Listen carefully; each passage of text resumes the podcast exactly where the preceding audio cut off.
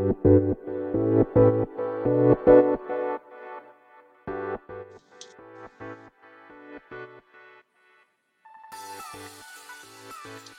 い、始まりました。本を読んでは独り言ラジオ。私、変な髪型をしたポンコツ薬剤師こと町田和俊でございます。はい、というわけでですね、今日も読んだんだか読んでいないんだか、積んだんだか積んでいないんだかといった本本たちをですね、まあ一冊紹介しながら、えーゆるりと語っていきたいと思います。はい。本日ですね、紹介する本は、えーなぜ子供たちは生きづらいのかという本でございます。こちら、混合出版からですね、えー2022年2月10日発行でございます。はい。えー著者がですね、えー天童新さん、えーあとは高橋義臣さん、そして、えー川場哲也さんですね。えーその3名の、まあ、対談ですね。はい。対談本になっております。はい。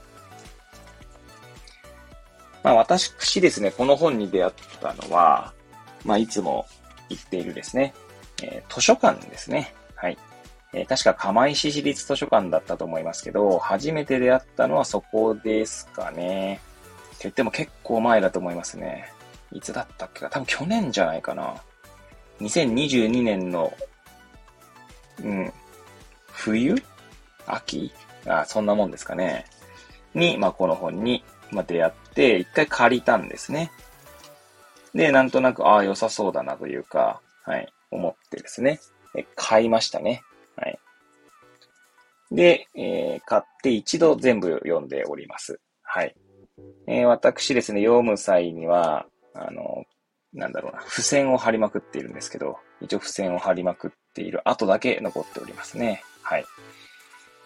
えー、っと、こちら、まあ、帯に、まあ、どんな本かというのを紹介するためにですね、いつものように帯の文言だったり、目次なりをですね、読んでいきたいと思います。はい。まずは、帯の文言ですね。はい。表紙側にはですね、えー直木賞作家と臨床家がコロナ禍の10代の性、家族、教育制度、実存と幸福を語るとあります。そして、えー裏側ですかね、の方の帯ですね、背拍背拍子っていうんですかね。はい。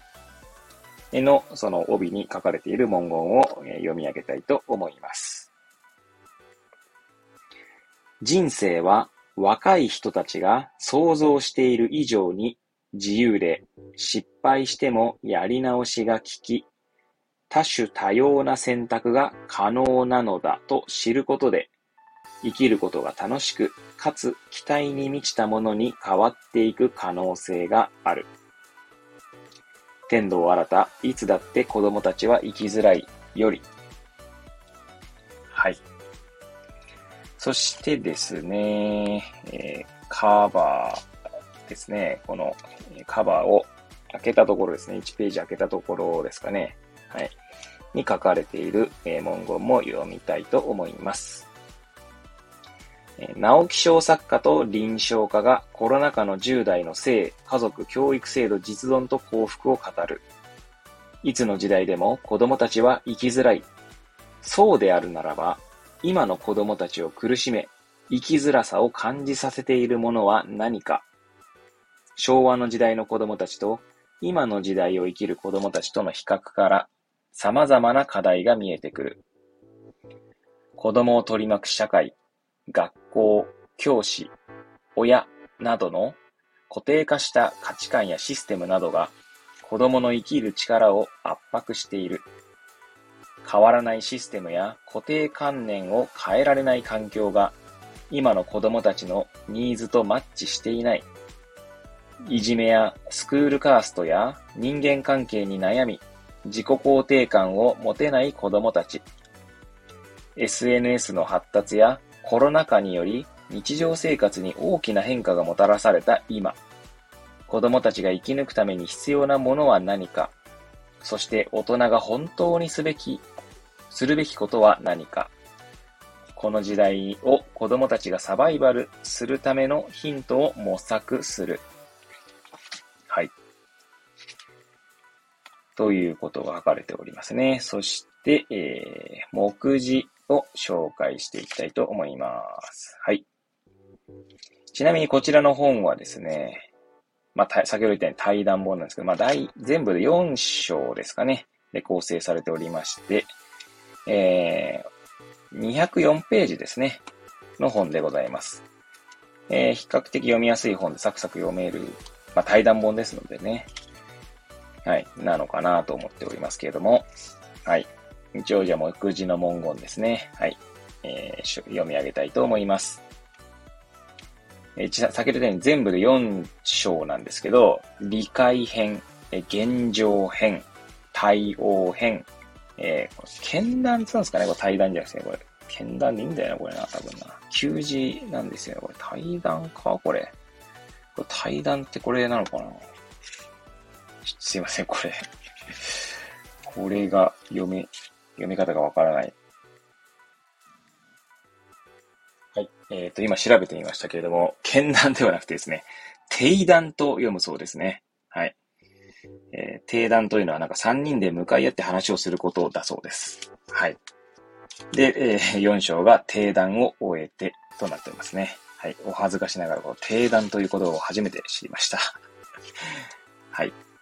で、じゃあ、えー、文言ですね、読み上げていきたいと思いますけど、えー、一章、理解編、えー、時代をまたぐ普遍的な子供たちの生きづらさ、えー、込み出しも読み上げますね。えー、生きる意味、10代へのバッシング、自殺の真の原因とは、農作業をめぐって、好きなことがもたらすこと。はい。えー、2章ですね。現状編。コロナ禍がもたらしたこと。コロナ禍が顕在化させたこと。性教育の必要性。孤独と孤立の違い。コミュニケーション能力と人間関係。フリースクール。サバイバルの方法。個性。空気を読む時代。詰め込み教育。えー、3章ですね。対応編。サバイバルのためのツールを、ツールを探す。子供のシェルターを求める親。自己肯定感の低さ。サバイバルツールとしての別の学校。職業選択の幅。国のデザインに関わる教育。経済問題。そして4章ですね。定談を終えて、今の子供たちは何が生きづらいのか、えー、川場哲也。あ、かやばなんですね。ごめんなさい。かやば哲也ってなってますね。川っていう字なんですけどね。はい。えー、定談の後、高橋義臣。えー、いつだって子供たちは生きづらい、えー、天道新たですね。はい。という本でございますね。はい。そうですね。生きづらいさを感じるっていうね、ことがあるかと思いますけど、私、なんでこれ買ってちゃんと読もうかと思ったかというとですね、えー、まあ、よ、今、今読み上げた本、あ言葉たちの中にあるんですけど、いつの時代でも子供たちは生きづらいっていう言葉がですね、結構確かにそうかもしれないなと思ったんですね。というのも私自身もですね、振り返ると、やっぱ生きづらさを感じていたんだと思うんですよね。まあそれこそ、まあなんですかね、小学校時代とかはですね、私結構発育が早い方で、えー、小学校の時はですね、まあ多分1年生の時から6年生の時まで、ほぼほぼ、あの、背の順だと、一番最後でしたかね。つまり一番背が高い、まあ部類だったですね。はい。ですし、えー、例えば脇に毛が生えてくるのが早かったりとかですね。まあそういった体毛というか、はい。発毛というか、はい。まあそういったところでもですね、他の人よりも早かったので、まあからかわれやすかったりというんですかね。で今思えばですね、まあ、からかわれただけなんですけど、まあ、当時はそれがなかなか受け入れられなくてですね、まあ、いじめられていたというふうに、まあ、こう、認識していましたね。で、その結果ですね、一応、まあ、自殺未遂ということを、まあ、しているんですけれども、まあ、未遂といってもですね、なんかすごいこう、ええー、って思うかもしれないんですが、えー、確かですね、親が不在だった日に、まあ、家にあったロープでですね、えー、まあ、階段のところだったと思いますけども、えー、ロープでですね、な、あの、輪っかを作ってですね、で、まあ、顔を入れてみてですね、で、首のところにかけて、で、そこでですね、あまりの苦しさにですね、はい、もうすぐやめたと。はい。で、やめてよかったと、えー、今思い返してもですね、そう思いますね。はい。なんでまあそういったこともしているので、やはりまあ生きづらさを感じていたと思いますよね。うん。だから何かこう、そういった構造があるんじゃないかなと思って、まあ、ね、読んでたんで、この本はね、読み終えましたけれども、まあ、基本的にはこの定談と書いてあるように、まあ、3人がですね、まあ、こう、お話をしているので、まあ、この、なんていうんですかね、3人の、まあ、意見というか考えが、まあ、語られているというところでございます。はい。なので、まあね、それをどう、えー、認識するか、どう解釈するかというのは、まあ、人それぞれ、だと思いますので、まあ、鵜呑みにせずにですね、まあ多分見た方がいいんだとは思いますけれども、まあそれは別にこの本に限らずね、どの本も言えることだとは思いますけどね。はい。でですね、こちらあの、フィルム付箋も貼っているんですけど、ところどころにですね、メモをこう、なんだ、え付箋に書いてですね、貼っているので、そこをちょっと読み返してみようかと思いますね。はい。えー、な、なんて私が書いたかというと、まあ、子供が生きづらさを感じる。えー、子供は成長の過程で愛着を形成している。愛着形成の過程には不安定な状態になることがあり、まあ、それが生きづらさを感じる要因になっているのではないかと、まあ、自分なりの問いを書いているんですね。まあ、多分この本を読む前に、愛着障害について読んだから、まあ、愛着っていうことが、えー、はい、え、に、まあ、なんだろうな、私が、まあ、つ、まあ、つなげたってことだと思うんですけどね。まあ、親との愛着形成、あるいは、親以外のね、まあ、大人との愛着形成とかっていうことで、まあ、成長の過程で、まあ、様々な愛着を形成していると。で、愛着形成の過程自体が不安定なので、不安定ってことはですね、まあ、安定しないってことですから、まあ、そこにこう何か生きづらさみたいなものを感じる要因があるのか、ないか、あるのではないかっていうふうにですね、まあ、問いを書いていたようです。はい。はい。そしてですね、次に書いてあるのは、これなんだ、多分この本の中に書かれていたんですかね。え、愛とは許しである。過去キリスト教ってハテナが書いてありますね。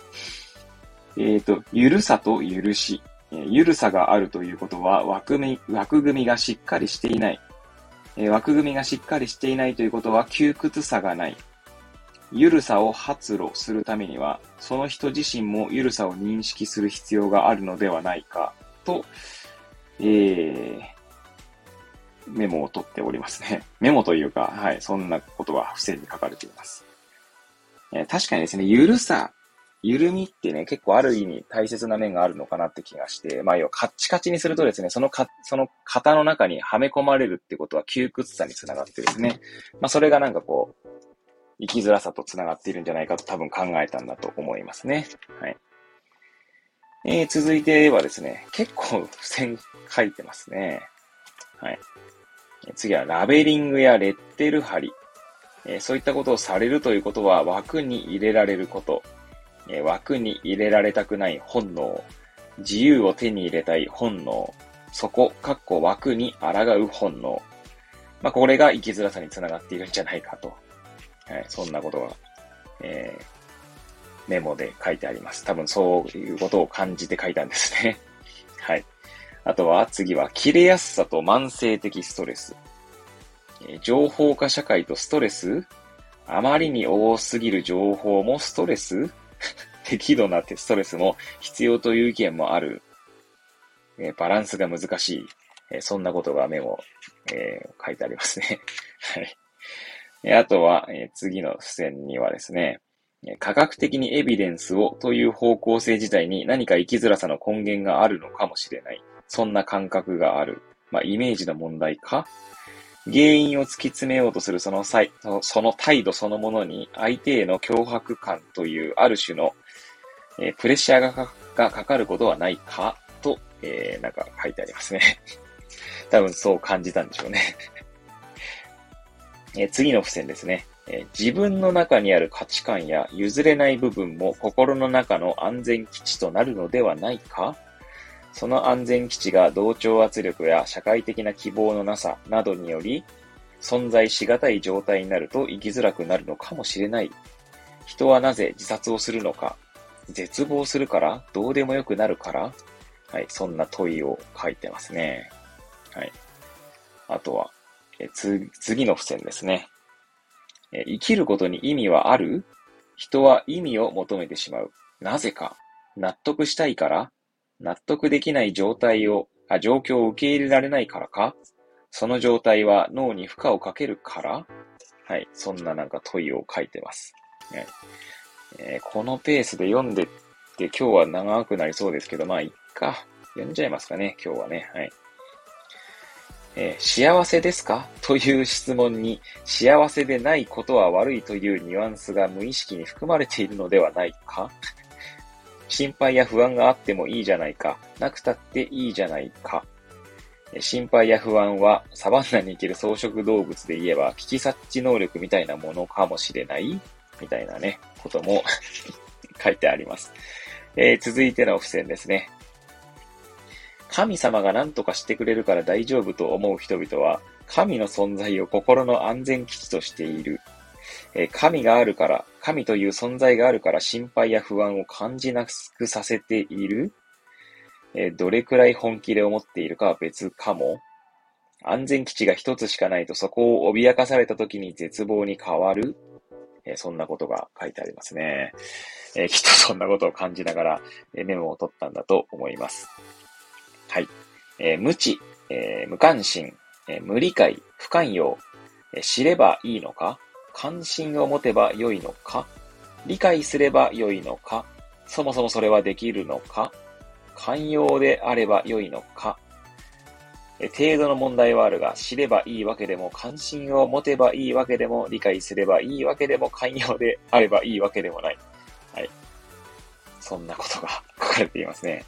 はい。書かれていませんって私がメモを取っってっていうか、メモとして書いたってことですね。えー、そんなことをきっと感じたんだと思いますね。はい。えー、政治行政、えー、政策立案、え、どうしてもこぼれ落ちてしまう人が出る。それは当然なことなのでは大きな枠を設定するしかないから、あるいは小さな枠を設定するわ、するしかないから、え、民主主義であるので、一人一人、えー、声を上げるしかないのでは、まあそもそも民主主義を理解しているわけではないが、成熟した民主主義はなぜ分断を生むのかという書籍のタイトルを書いてありますね。はい。いやー、結構メモ、メモ書いてるな。メモっていうか、ほんと多分あれですね。ここに書かれたことをメモ取ってるっていう多分感じたことを書いてるんだと思いますね。え若いということはエネルギーに溢れている。そのエネルギーの行き場がどこか、ルールや枠組みで囲われることで逃げ場をなくしたエネルギーはどこに行くのか、身体的エネルギー、精神的エネルギーなどなど、エネルギーの発散場所があるのか、どこかにあればいいのではないか、エントロピーにも通じるかもしれない。はい。そんなことメモとか書いてありますね。はい。続きまして、次の付箋ですね。はい。人と関わりたくない。えー、どんな人と、その子の周囲にいる人と、いることのありがたさ、いることが難しい、いづらさと？生きづらさ、いることと？聞くこと。はい。そんなことがメモされております。そんなことを考えたってことなんでしょうね。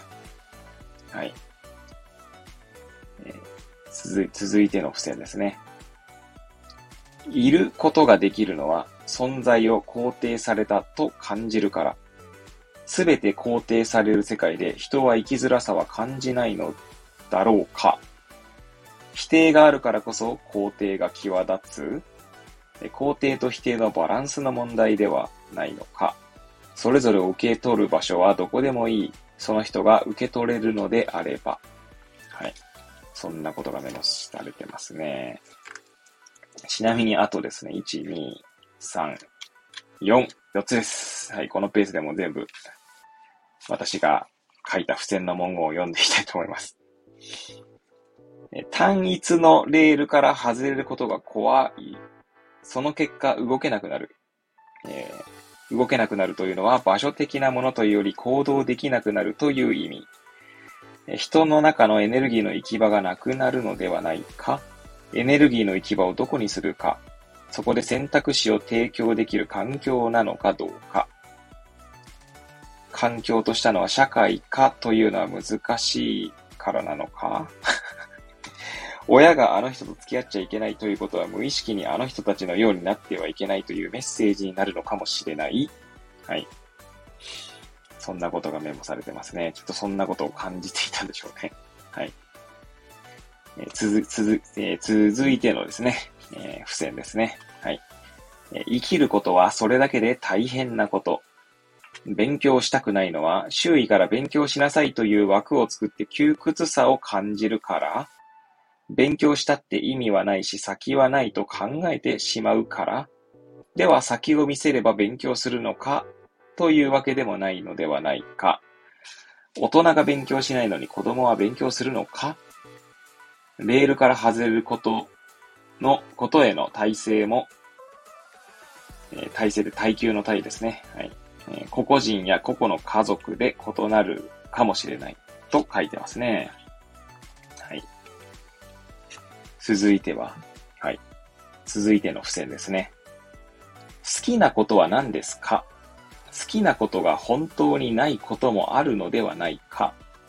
その子が自分は本当にこれが好きかと自問自答してしまえば熱中していることがあっても答えられないこともあるのではないか。何か熱中することがあってもその何に熱中しているのかによっては言語化できないパターンもありありそう。